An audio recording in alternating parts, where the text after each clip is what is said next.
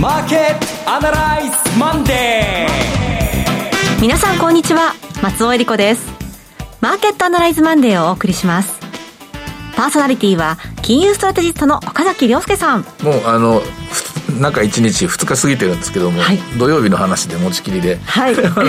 この間土曜日にリアルマーケットアナライズ2年3か月ぶりにやってですね、えーその続きをまだ話している岡崎でした。失礼いたしました、はい、その内容についても今日ちょこっとお話ししていただきたいと思います、はい、そして株式アナリストの鈴木和之さんお電話つながっています。鈴木さん。おはようございます。鈴木和之です。どうぞよろしくお願いします。よろしくお願いします。この番組はテレビ放送局の BS1212 で毎週土曜朝6時から放送中のマーケットアナライズプラスのラジオ版です。海外マーケット東京株式市場の最新情報具体的な投資戦略など耳寄り情報満載でお届けしてまいります。そうなんですよ。岡崎さんがね、はい、さっきにお話しされましたが、うん、土曜日、うん、久しぶりのリアルマーケットアナライズ。やはりいいですね。リアルであのお客さんだとお話できるというのは、はい、実は私はですねあの時あのまあ松尾さんと一緒に司会みたいなことを進行を進めながら、はい、えー、同時にその時の台本といいますか資料のどこでこれを出して何を出してっていうのをやってたんですけどもえー、実は、えー、あの中で2項目完全にカットしました、要するに話盛り上がってしまって そうでしたね。これはとてもそんなことやってる暇ないなという感じになって、うん、えー、もっぱらえー、2項目ともあの現状分析の項目なんでもういいかなと。それよりも今週からどうするかと。ということの方が重要だと思って切り替えてですね、はい、それでどんどんどんどん議論を活発に行ってもらったんですけどもまああの答えじゃないんですけどね回答ってやつじゃないんですけれどもこの方程式とこの方程式とこの方程式は使えそうだみたいなそういうのが見えたように私は思うんですけどね、うん、えー、ラジオもし聞いててくださったらリスナーの方にあの時の参加者がいてくれたらどうだったかっていうのを感想を早く聞きたいなと思うところですね。そうですね、はい、鈴木さんはいかがでした？いや本当にそうですね。あのいろんな事実が明らかになりました。やっぱり世の中本当にあの私たちが目にしている以上にあの厳しい現実に直面しているなというのが分かりましたし、うん、だからこそその打開したその向こう側には、まあ、結構ブルーオーシャン的な、大きな市場が開けているなというふうに感じました。そうですね。あの今回はちょっとタイミングが合わなくて参加できなかったという方も、はい、5月には豊かトラスティ証券の東京でのセミナーがありますのでね今日は後ほどご案内したいと思います、ね。はい、どうぞお聞き逃しないように。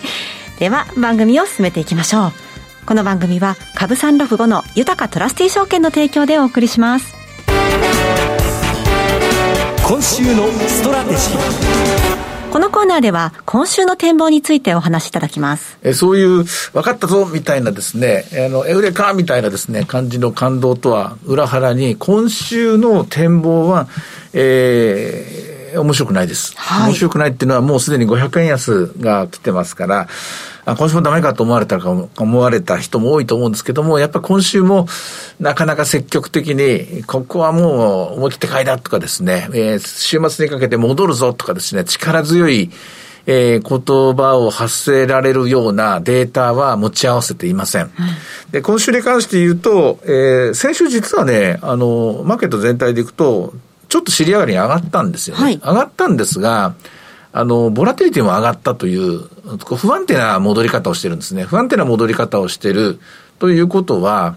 えー、本腰が入った戻りではないということであって、私はその前に、あの、じりじり戻るんじゃないかみたいな、えー、先々週でしたかね、発言をしてたんですけれども、ちょっとじりじり戻るタイミングを逃してしまったなと。まあ、えー、そのきっかけになったのは、FOMC、FRB の面がですね、より高派になることですね。バランスシートの縮小とか、なんかやや言い出してですね。で、えー、それとまあ、あの、ロシア・ウクライナ戦争の話ですよね。これが二つ重なってますので、これはちょっと簡単には終わらないと。まず FOMC が終わってからだろうなということで、作戦をちょっと微調整してるんです。はい、で、その中で今週はというとですね、あの、いくつか、あの、あんまり注目されてないんですが、まあ人々はほとんどまあ決算の話ばっかり言ってると思うんですけども、それをまあ、あの、アナリスト方の形に、方々に任せるとして、めったに言わないんですが、今週出てきた、えー、いきなり先ほど出ました、中国の GDP、それから小売ですね、はい、ものすごく下がっていて、特に小売ですね。まあ、下馬評ではもう市場予想で3%ぐらい落ちると言ってましたけども、これまあ3月分3.5落ちていて、ここれ、ロックダウンした上海っていうのが一番の街で2000万人ぐらいいるんですよね、人口でね。GDP はおそらく1割ぐらい作ってると思うんですけど、まあこれが一挙に効いてて、で、これが広がってるということ。まあ、えー、で、この影響が一つあるんですが、同時に今週はこの中国の情報をですね、えー、一つ消化しなきゃいけないのと並行して、はい水曜日に日本で、日本のデータで初めて3月分が出るんですよ。その3月分が何かっていうと貿易収支なんですよ。はい、その3月分の貿易収で見なきゃいけないところが2つあって、1つはどれぐらい日本の対ロシアへの輸出が減ったのかと。何をどう減らしてるのかと。これがまあ一つで、もう一つはどれぐらいエネルギーの輸入量、ロシアからですね、減ってるのか。で、その分どこに振り分けてるのか、我が国は、ひとまずヨーロッパのことばっかりやややや言ってますけど、その前に我が国はどういう対応してるのかっていうのを確認しなきゃいけない。これが一つ目です。はい、同時にこの貿易収支は、えー、ほとんどニアリーイコールで、鉱工業生産指数に直結しますので、そうすると3月の生産がどれぐらい落ち込んでいるのかが見えます。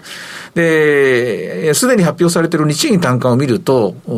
私は今軽い景気交代期にも入っているように思うので、で、この3月のデータがはっきり、3月の貿易収支が見えたところで、今どれぐらい景気は後退したのかという数字が、数値化してわかると思うんですね。それで株価の水準がおそらく2万5千円までで止まるだろうか、あるいはもうちょっと下がるかどうかが一つ見えてくるかなと。うん、水曜日の仕事は多くなると思います。同時に、え今日発表された小売と、えー、これはリンクしていくんですけども、中国向けの貿易ですね。そのままロックダウンイコール日本からの輸出に直結するとは思え思えないんですが、直結するとしたらですね、中国からの輸入なんですよ。どれぐらい工場が止まっているのかと。え今回のロックダウンがどれぐらい日本の生産にボトルネックを作っているのか、おそらく数字の半分ぐらいが、えそうだと思うんですけどね、そこを読まなきゃいけない。これによってもまた、えー、と、4月の数字、5月の数字がはっきりしてくると思うんですね。二重の意味で、普通は貿易収支なんていうのはほとんどの人が無視してるんですけども、今回はこの20日発表される水曜日の貿易収支は、ひとまず新聞報道だけでも皆さん目を通してもらった方がいいんじゃないかなと思います。はい。ああとですね。あと、それが一つです。で、えっと、戦略的には、えとりあえず下押ししてどこまで下がるか。で、ここからは特にデータはないんですが、あのー、先週の動きを見ながら、とりあえずマーケットの均衡点は2万7000円ぐらいだと思います。わかりました。これは一応データがありますと。で、2万7000円ぐらいですから、あただ、レンジ幅がよくわかんないんですね。うん、だから、2万7000円までは戻れると思うんですよ。だから、今2万6500円ですから、ここから戻るとしたら500円値幅かと。でも500円値幅値幅はちょっと小さいかなと。でも1000円の値幅はいかないと思うんですね。つまり、もしも2万6000円ぐらいまで下押しすれば、その後の戻りは大きくなるだろうし、えー、まあ、短いタームでの1週間ぐらいの逆張り、500円安で1枚、750円安で2枚、2枚目、1000円安で3枚目ぐらいのパターンで行って戻りを取るっていうのはありかもしれませんが、ただ、お約束として週末までの間にですね、一旦は閉じ、手じまうと言いますか、相当安いところを変えたから残すっていうのはいいのかもしれませんけども、あの、利益がある程度取れる分は週末には閉じておこうと。これまた、あの、マウリポの利の話がもうこんだけ注目されてますから、えー、ここでひょっとしたら生物化学兵器とかっていうことになると、また混乱が起きるかもしれませんので、そういうリスクを考えると、あまり長いは無用と言いますかね、あまり、えー、長期的なですね、え、戦略が必要、やめた方がいいんじゃないかなと思います。まあ、あと同時に、まあ、個別銘柄の話はね、あんまりこの番組ではやってしまうと、こう、どんどんどんどんそっちに話がいってしまうので、私は言わないようにしてるんですけども、やはり日本で買う銘柄というのがだいぶ変わってきて、うんえー、古いんだけど新しいグループですよね。そちらに力点を置かなきゃいけないんだろうなというのは、ね、セミナーを通しても確認しました。で、えー、日本のインフレ率ですよね。こちらの方が、やはり、えー、金曜日ですかね、えー、消費者物価指数3月出てきますけども、あのー、これあの、えっ、と、携帯電話の引き下げがバイアスかかる最後の CPI になりますので、4月からそのバイアスがなくなることと、それと、やっぱりアメリカの後をかけてる日本の CPI ですから、えー、今までとは違う見方を、高校のところで見ていかなきゃいけないんじゃないかなと思います。えー、これが CPI で、あともう一個、為替の話ですね。はい。はい。為替についてはですね、えー、に、1990年以降の為替のデータをもう一回ですね、一から調べ直しました。で、一から調べ直して、過去のドル売り介入が、えー、何月何日いくらで行われたかを調べ直しました。えで、ドル売り介入は1990年代に、えー、行われていて、92年によく行われたのと、98年によく行われたんですけれども、2000年代になってからは行われた形跡がありません。えー、ただ、ドル売り介入をするということは当然ドルが強い時なんですね。ドルが強い時なんですが、その、一番そのドル、ドルが、売りが、ドル売りが起き、ドル売り介入が行われたのレンジなんですけれども、126円の70銭から145円の範囲です。あれ？ということはもうだいぶ近くに。っていうかもう入ってますね。そうですよね。まあ、ドル売り介入はあってもおかしくないんだと。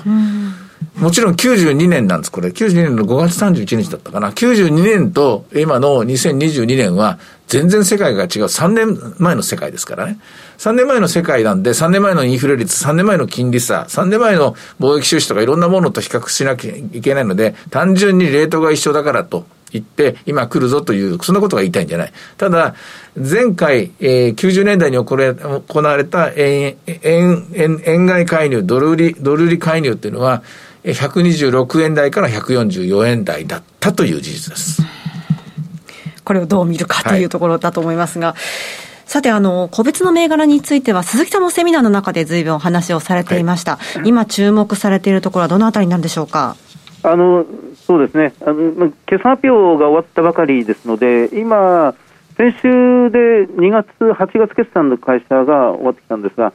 やっぱりあの今期の見通しを相当みんな慎重に見てるっていうのは、まず一つですね、もともと良い企業が、決算の内容の良い企業が、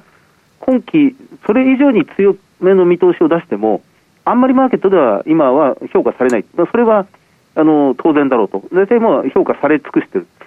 であの今期良かった企業がその、それまで良かった企業が今期相当慎重に見て、まあ、原材料費と、それから物流費、人件費のコストアップというものをある程度警戒的に見て、ちょっと悪い数字を出してくると、これはてきめんにあのマーケットではネガティブな評価になる、でもおそらくこれは短期的だと思うんですけどね、はい、あのどこかでまた第一半期ぐらいで、まあ、そこまであの悪く見なくても良いなというのが、多分修正が出てくると思いますので、うん、ものによっては、はい、そういうものは切り返してくると思います。やっぱり注目したいのは、これまで相当厳しかったところの会社が、まあ、コロナで今3年目、それからまあ新しい危機が今、まあ、ウクライナ戦争という形で押し寄せてきてますが、インフレとかですね、でそういう状況の中で、この2年、3年、かなりその真剣に、この真面目にこの構造改革に取り組んだ企業が、劇的に改善し始めてるなっていうのも、ごく少数なんだけど、なんですけど、見え始めてきてるんですね。そうですかそうそういう会社が、前期ボロボロ、ないしは赤字なんですが、今期収益回復というようなものに対して、マーケットはかなりポジティブな評価を下していると、うん、これは大型株でも小型株でも同じように見えるんですね。はい、やっぱりあの、まあ、全部が全部ではもちろんないんですが、この危機的な状況であるということは、もう外部も、それから会社の中でも、内部でも、当然分かっているので、かえってこの思い切ったリストラがやりやすくなっているだ、まあ、今、首切りという言い方は変ですが、リストラを断行しても、これは仕方がないなというのは、社の内外でまあ、受け入れてると、そういう素地がずいぶん出てきてるっていうのは、少し感じられますね。もちろん全部が全部ではありません。で、そういう企業を、あの、もう本当に、あの、一つ二つと、まあ、発見していくってことになるんですよね。まあ、あるいは別の言い方をすれば、そこにデジタル、DX の力を借りて、まあ、そういうものを加速させているという企業がありますので、まあ、あの、2月決算企業というのは数の上ではすごく少ないので、まあ、これが来週から本格化してくる3月決算企業の中でそういうのが出てくるか。ここが私にとっては非常に大きなポイントなんですね。うん、どうですか？あと一点だけ軽く。はい。麻生さんが結構元気に喋ってましたよね。うん。岸田君なかなかやるなって話。それと、あの、賃上げしようぜっていう話してんじゃないですか。はい、あれ結構大きいですね。あ、そうですか？影響ありますか？あれ、あ麻生さんと麻生さんのグループには、要するにそんだけ仕事来るからなっていうメッセージですから。うんあれは、あの、今回、えー、ちょっと面白い話で、賃上げも起きて、同時に、まあ、麻生さんのグループっていうのは古いビジネスなんですけども、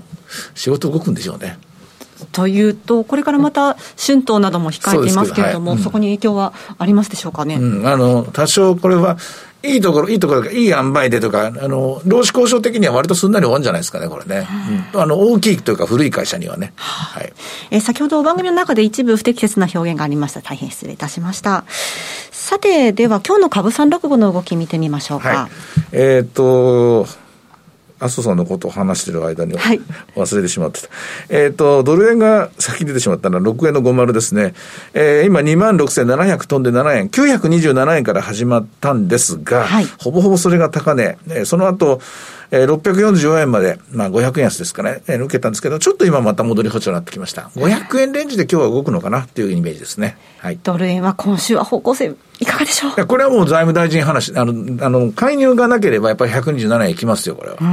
えー、金融、あの、日銀の金融政策は全く動く気配ないですからね。そうですね。はい。はい、さて、いろいろ展望していただきました。今週末朝6時から放送のマーケットアナライズプラスもぜひご覧ください。また、Facebook でも随時分析レポートします。以上、今週のストラテジーでした。ではここで、株365の豊トラスティ証券より、岡崎さんがご登壇されるセミナーの情報です。お待たせしました。いよいよ5月、東京で豊トラスティ証券資産運用セミナーを開催いたします。5月14日土曜日12時半会場午後1時開演です。第1部は小菅勤さんによります2022年金プラチナ原油コモディティの短期から中期見通し。そして大橋弘子さんと小菅勤さんによります今注目のクリック株365の魅力とはの特別セッション。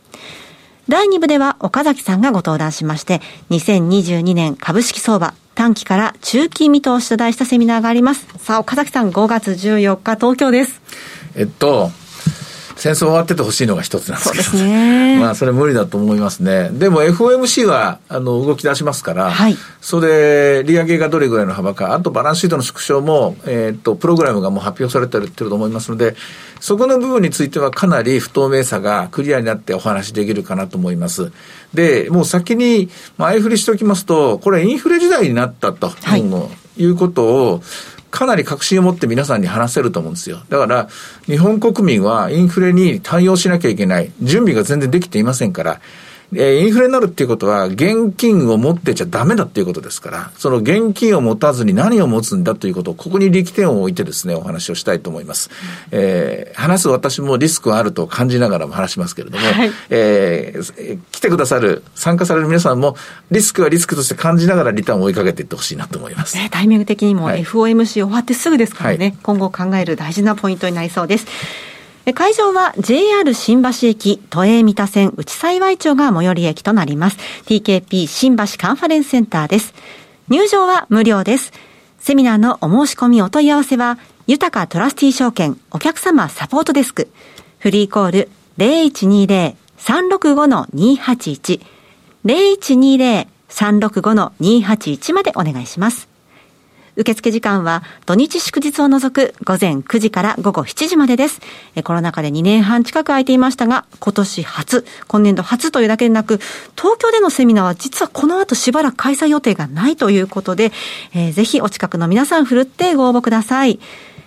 なお、本日ご案内したセミナーでは、ご紹介する商品などの勧誘を行うことがあります。あらかじめご了承ください。以上、株365の豊かトラスティー証券からセミナーの情報でした。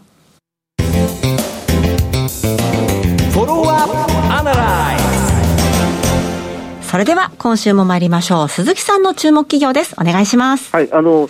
では川崎重工です、はい、銘柄コード7012の川崎重工ですね。えっと、今、株価が2300円を少し超えているぐらいです。まあ、午前中は今日は、まあ、難聴なんですが、マイナス1.5%。まあ、マーケットを相当大きく下げている中にあっては、そんなに大きな下げにはなってないという状況ですね。はい、あの時価総額が先週末の段階で3900億円ぐらい、そんな大きくありません。ただ、売上が1兆6000億円あるっていう会社で、総資産が2兆円ある会社が、まあ、時価総額3900億円、かなり低いところにまだとどまってます。PBR、株価純資産倍率で0.8倍ぐらい。で、まあ、業績はやっぱりまだあんまり良くなかったんですね。えー、今、第三四半期が終わったところなんですが、2021年3月期、一つ前の本決算で、え最終損益が赤字に転落して、190億円の赤字。で、まあ、この時に無敗に転落したという会社です。で今期はもうすでに第三四半期の段階で、えー、最終損益は黒字、150億円の黒字に戻ってますが、えーまあ、通期でも460億円ぐらい出てくるという会社側の見通しです。はい、で、えー、今期は副配です。えー、40円、年間40円配当に早くも戻してくる。まあ、2021年3月期間、これコロナで、川中の大きな売り上げというのは航空宇宙ですから、ボーイングからの共同開発の部分の売り上げが丸ごと消滅してしまった、1500億円分売り上げが消えてしまったというのが2021年3月期で、その部分がもう最後に、まあ、尾を引いて赤字になってしまったというところがありますね。であのまあ、川崎重工が、まあ、注目される最大のポイントは何といってもこの水素と製造装置、それから水素運搬船、運搬装置、えーまあ、陸上もそうです、タンクローリーもそうですね、それから水素貯蔵タンク、えーまあ、巨大な、まあ、野球ボールのような巨大なあの、まあ、タンクを作る。水素のサプライチェーンに関して、あらゆるところで川崎重工が、まあ、おそらく日本ナンバーワン、世界ナンバーワンという力を持っているはずですね。で特にあの水素は、この気体から液体にする、まあ、運びやすいように、あるいは貯蔵しやすいようにという液体にするときに、まあ、マイナス200度を超える、非常にごく低温に、まあ、下げるわけですが、まあ、そこの技術が非常に難しいんですけど、この水素を液体化する装置では、国内唯一のメーカーと見られてます。で、まあ、国内唯一かつ最大メーカーとなってますので、で、まあ、今回社は水素を活用する。まあ、将来的にこの、まあ、ガスタービンを回して、火力発電は、まあ、やっぱり最後は残り続ける。で、あのでも今のようなその LND を燃やして、石炭を燃やして火力発電を、まあ、あの回していくのではなくて、はい、水素を混ぜて、まあ、ゆくゆくは水素を100%の燃料を使って、まあ、火力発電を回して、CO2 の排出をもう限りなくゼロに近づけていくというそうそういう技術を目指していくということになってくるんですよね。あのよく知られてますように種子島にあります日本の JAXA、JAXA の種子島宇宙センターはロケットを宇宙に飛ばすときにその液体水素と液体酸素の燃料が必要なんですがその液体水素の燃料をこの川崎重工が過去30年にわたってずっと日本でただ一人、まあ、供給し続けているという実績がありますので、まあ、このあたりが、まあ、将来的には評価されていくということになると思います。あともう一つ、この川崎重工の、まあ、ポイントを挙げるとすれば、はい、やっぱり防衛軍事関連ということになりますね。あのまあ、一番大きいのは三菱重工が一番シェア高いんですが、まあ、それに続く、まあ、シェアを持っているのは川崎重工で、まあ、潜水艦の技術が非常に強いということもありますので、そのあたりから、まあ、狙っていけそうなところですね。岡崎さん。うん OK だと思います。そうですか。いいと思います。いいと思います。いいと思います。ね、ウクライナの問題が出るまでは、脱炭素どういうふうに実現していくかっていうのは非常に大きなテーマとなっていましたし、うん、まあ今現在もそうではあるんですけれども、うん、そういった中でやはり、その観点からも合っている。でも単純な話ですけども、はい、あの麻生さんに近いですよねそういう見方もありますか、うんあのいろいろな発言がね、はい、あの注目される今日この頃ですけれども。動き出したなと思って見てますのでね。はい、えー、今日ご紹介したのは川崎重工でした。さて、マーケットアナライズマンデーはそろそろお別れの時間です。ここまでのお話は岡崎亮介と追加税とそして松尾恵理子でお送りしました。それでは今日はこの辺で失礼いたします。さようなら。さようなら。この番組は株365の豊かトラスティ証券の提供でお送りしました。